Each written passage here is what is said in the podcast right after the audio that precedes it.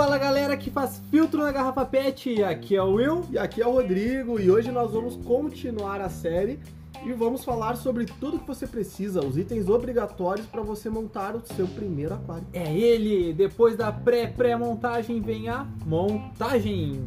Então vamos lá, você estudou sobre sua fauna, você comprou o seu vidro, comprou o seu móvel, ele aguenta tranquilo o tamanho do aquário. Não Você pega sol. Não tá pegando aquele sol externo. Então, agora, o que, que você vai fazer A inicialmente? gente vai montar ele, né, pessoal? Então, ah, quais são os itens obrigatórios? Isso aí não, a gente não vai falar hoje sobre os supérfluos. A gente não vai falar hoje sobre coisas desnecessárias ou que são só coisas que vão agregar posteriormente. A gente vai falar do obrigatório, do que, que realmente deixa o peixe vivo e o que vai fazer a diferença no seu hobby, tá? As principais coisas. Então, vamos lá. Primeiramente, você vai instalar o seu filtro. É, o filtro, uma boa dica, tá, pessoal? Filtro é sempre externo. Não existe filtro interno que vá fazer todas as funções, tá? Então, filtro é sempre externo, um hang-on, câncer, enfim. Mas interno, ele só vai estar funcionando para pegar algumas partículas e ajudar os externos. Então, sempre escolha um filtro externo, tá bom? O filtro externo, o trabalho dele é ajudar a remover amônio e nitrito nitratos com a biologia que vai ser formada dentro dele pelas mídias que tu vai colocar posteriormente e vai ajudar a oxigenar a tua água. A filtragem do filtro externo é sempre as três, né? A mecânica, a química e biológica. A mecânica é lãs e espumas para retirar partículas.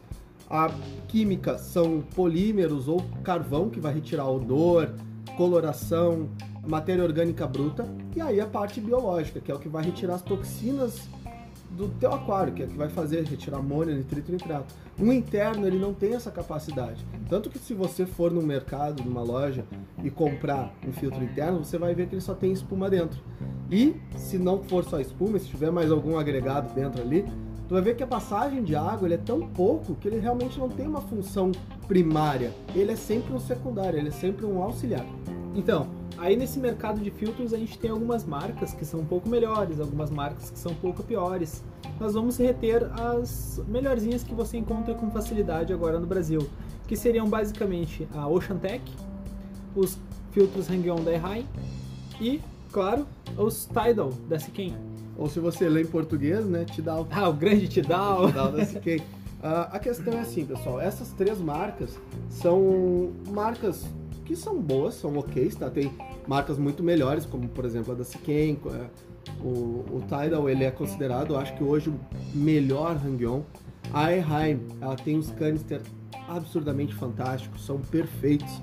né? E o OceanTech é um filtro ok para quem quer começar, ele é um filtro que tem um valor bom, ao mesmo tempo ele faz uma filtragem honesta. Só que uma dica, tá? Não segue o que tá na caixa. Se no filtro diz que ali Isso naquela vale etiquetinha, isso vale para os chineses, tá? A Siken e Eheim pode seguir caixa. Mas essa dica serve para o Oceantec e para os outros demais chineses. A Oceantec tem uma qualidade boa, assim como o Atman, eles são filtros praticamente iguais, tá? Agora outras marcas já é mais cuidadoso, tem que ter um pouco de cuidado na compra. Mas se tu vê lá, para aquário de até 75 litros, esse é o mesmo motivo pelo qual se tem 180 km no velocímetro do Uno. Exatamente. É meramente ilustrativo, tá, pessoal? Não, não segue isso. Então, se tá ali para 75, divide por dois ou reduz bastante. Eu recomendaria para aquário de até no máximo 40 litros, tendo a manutenção em dia, sem excesso de peixe, tudo tranquilo. Então você instalou agora seu filtro, colocou lá penduradinho, seja ele hang-on, seja um canister, colocou suas mídias dentro dele. Agora vamos pro condicionador de água que você vai utilizar para tratar essa tua água.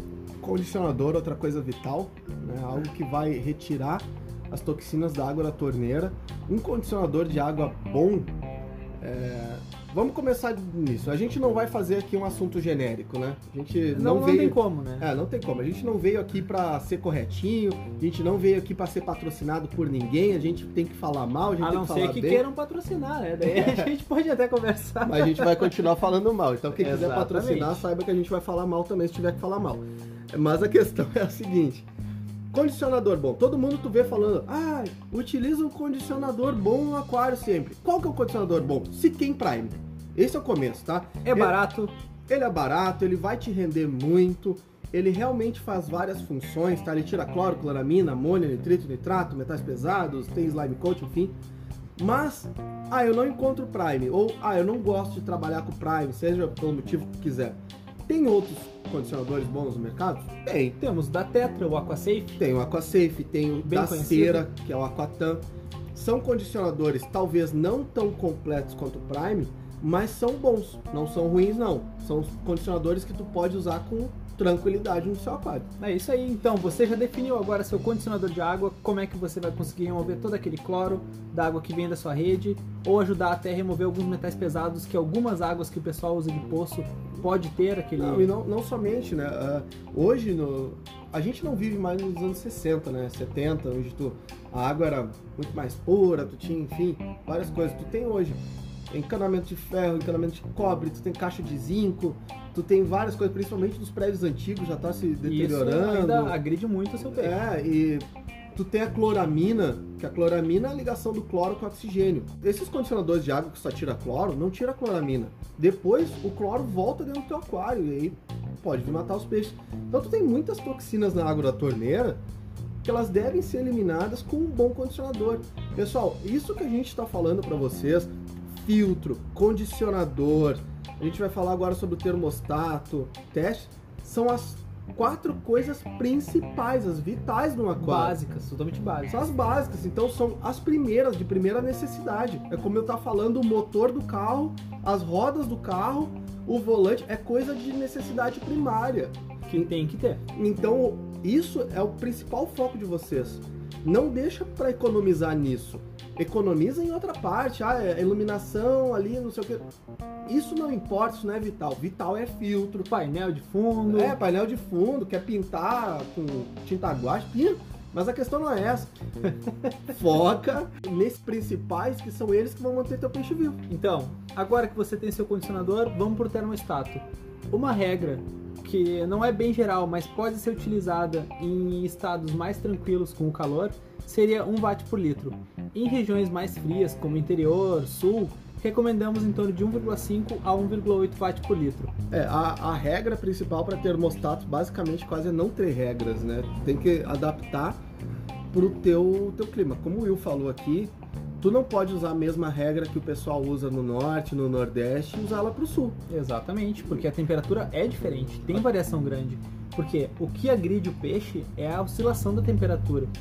Porque um dos trabalhos principais do termostato não é só esquentar a água, e sim manter ela naquele nível que foi especificado ali, que você regulou, para não, der- não dar oscilação da temperatura.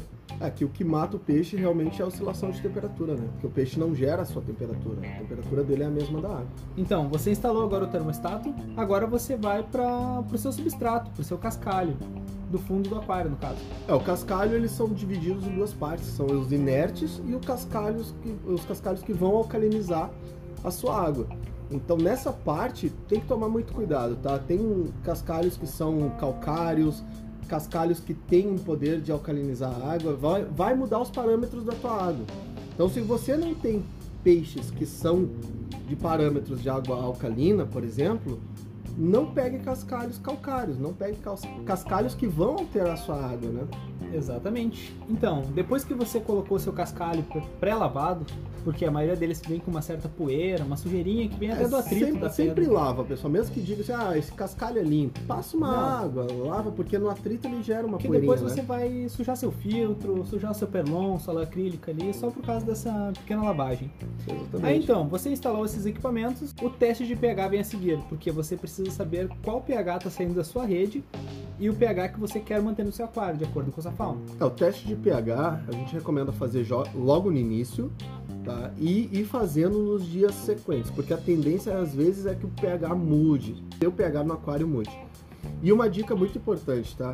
É como saber muitas vezes se existe uma venda casada nas lojas.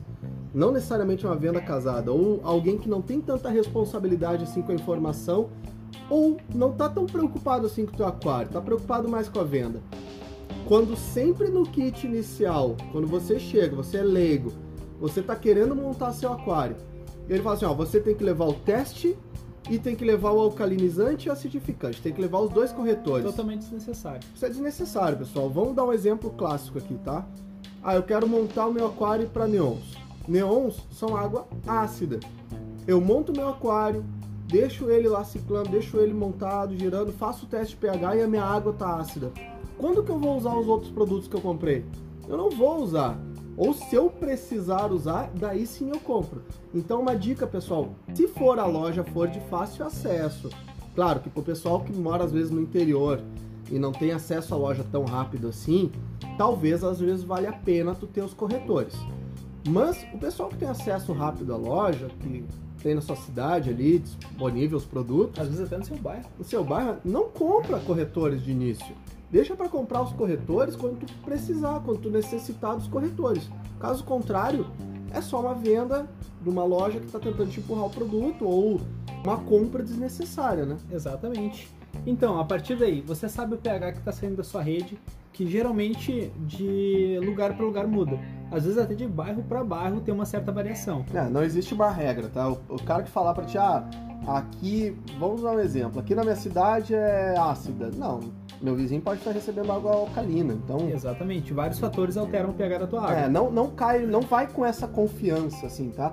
O cara falar para ti, ah, aqui na nossa cidade a água é tal. Não, não vai nessa confiança, tá? Isso aí muda bastante. É, vê a tua água sempre. Então, isso. agora que você já instalou seu aquário, tá com seu filtro, termostato, todo o cascalho tá no fundo, você já testou o pH, tudo ah, completo. E, o testezinho, é bom acrescentar, já que a gente está falando realmente Sim. as marcas, dando, aconselhando o pessoal. Termostato, pessoal, é, tem marcas boas, confiáveis no mercado, o Shantec, Atman, a iHeim é uma das melhores, porém ela é um pouco mais cara, mas ela vale a pena, tá? Mas tem, tem marcas boas, confiáveis. E um teste, teste pH pode ser um teste comum, tá? Pode ser até um, um testezinho da Alcon. Os Labicon tests. É, é a, a, diferença é que o Labicon ele tem uma escala um pouquinho mais curta. É reduzido o pH o da, tropical. É, o da M Breda faz muito mais testes e tem uma escala um pouco maior. Os da tem o teste da cera, Prodac. Então, teste de pH, se tu não quer investir muito, às vezes, numa área investe bem no filtro, o teste pH tu pode pegar um mais comumzinho de início, tá? Até porque a variação não vai ser tão alta, às vezes dá 0.2 pontos, dependendo da marca, de marca para marca varia. Até porque é um É, mas com certeza se tiver alcalino, ele vai te dizer que tá alcalino, se tiver Exatamente. ácido, ele vai dizer tu que tá vai ácido. conseguir diferenciar. Então, agora que você já tirou o cloro, botou seu aquário para funcionar, você vai precisar esperar agora o ciclo biológico do teu aquário. Porque assim, em aquário, tu cria bactérias. Os peixes são apenas enfeite. O trabalho das bactérias é remover toda a amônia, excesso de matéria orgânica, nitritos, nitratos que está no teu aquário, que estão gerando compostos nitrogenados e podem vir a matar seus peixes. Essas são as bactérias que estão trabalhando literalmente para remover a toxina do teu aquário. São elas que mantêm os teus peixes vivos. Exatamente. São elas que estão trabalhando para aquele pote de ração que tu colocou lá dentro do teu aquário durante o mês inteiro e que tu não sabe para onde foi, que os peixes se alimentaram, viraram fezes e tudo mais, tu não vê mais. São as bactérias que estão trabalhando para isso não ser tóxico e matar teus peixes. Exatamente. Então a ciclagem é muito importante porque tem que haver essa biologia no teu aquário. Com aceleradores biológicos, um que a gente indica é o Siquem Stablet, é, tu começa a botar peixe com três dias. Isso se tiver pressa para colocar peixe. Isso, se tu tiver pressa para O colocar ciclo peixe. biológico pode ser estabelecido sem o uso de aceleradores. É, só isso. que é bem mais demorado. É, mais demorado. O tempo médio para tu começar a colocar peixes sem a ciclagem é de 21 a 30 dias, tá? Então não acelera esse processo, E pessoal. sempre que você fizer o processo de ciclagem, por exemplo, ah, deixei meu aquário ciclando lá, rodando sem acelerador, ficou um mês parado direto. Passou aquele mês, tu não pode colocar toda a tua fauna de uma vez só, isso é muito importante. É, in- indiferente do processo que tu utilizar, nunca se inicia com toda a fauna. Sempre vai colocando aos poucos, porque os níveis de toxina eles têm que ser proporcio- proporcionais ao nível de bactérias. Então eles sobem gradualmente. Nunca coloca muita coisa, senão vai intoxicar todo mundo lá dentro. Exatamente. Então, galera, depois que você conseguiu estabelecer seu ciclo biológico, é simples. Agora você começa a inserir seus primeiros peixes. E o podcast vai ficando por aqui. Esse Exatamente. acabou hoje um pouquinho talvez mais curto, mas com boas dicas. Todo mundo que tiver dúvidas e perguntas faz o que, Will? Por favor, mande um e-mail para nós, aquarismobizarro.gmail.com. A gente vai estar respondendo conforme vão chegando as perguntas nos próximos podcasts. Assim que vocês mandarem, A gente vai estar fazendo provavelmente um podcast a cada 15 dias só para responder as perguntas e dúvidas de vocês. E falando o seu nome, se assim você desejar. Exatamente, botando a, a sua dúvida, muitas vezes pode ser a dúvida das outras pessoas. É, e o pessoal aquele que é o famoso tô masturbando, esse pessoal não precisa mandar e-mail não, É, né, a gente não vai falar da- esse nome. Aí, não, a gente não vai cair nessa não, hein? Tá Então- certo, pessoal? Um abraço e até mais. Feito!